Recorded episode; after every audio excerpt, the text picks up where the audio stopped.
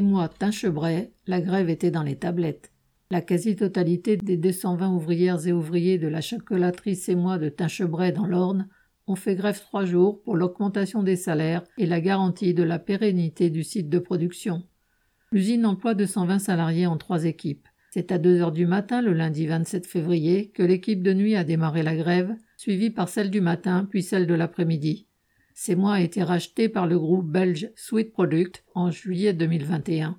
Au moment du rachat, ces mois étaient alors composés de 16 sites, dont 11 en France. Aujourd'hui, il en manque deux. Le premier, situé à Molsheim dans le Bas-Rhin, a été fermé et ses 25 salariés licenciés. Le second, situé à Sorbier dans la Loire, qui employait 122 salariés, a été vendu au géant industriel de l'agroalimentaire Savencia. Ces restructurations successives inquiètent à juste titre les travailleurs de ces mois, d'autant plus que le nouveau propriétaire du groupe a fermé d'autres usines en Belgique. C'est pourquoi, en plus d'une augmentation générale de 8% des salaires, ceux de Tinchebray tenaient à ce que la direction s'engage sur le fonctionnement du site dans la durée.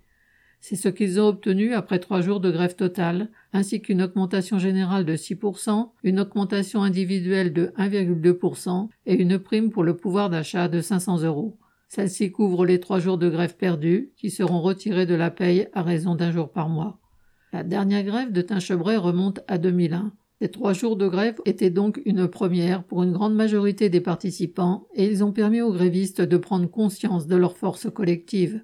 Quant au patron, pour qui cette grève a été une très mauvaise surprise, il a pu vérifier ce dicton bien connu, entre guillemets, pas de bras, pas de chocolat. Correspondant Hello.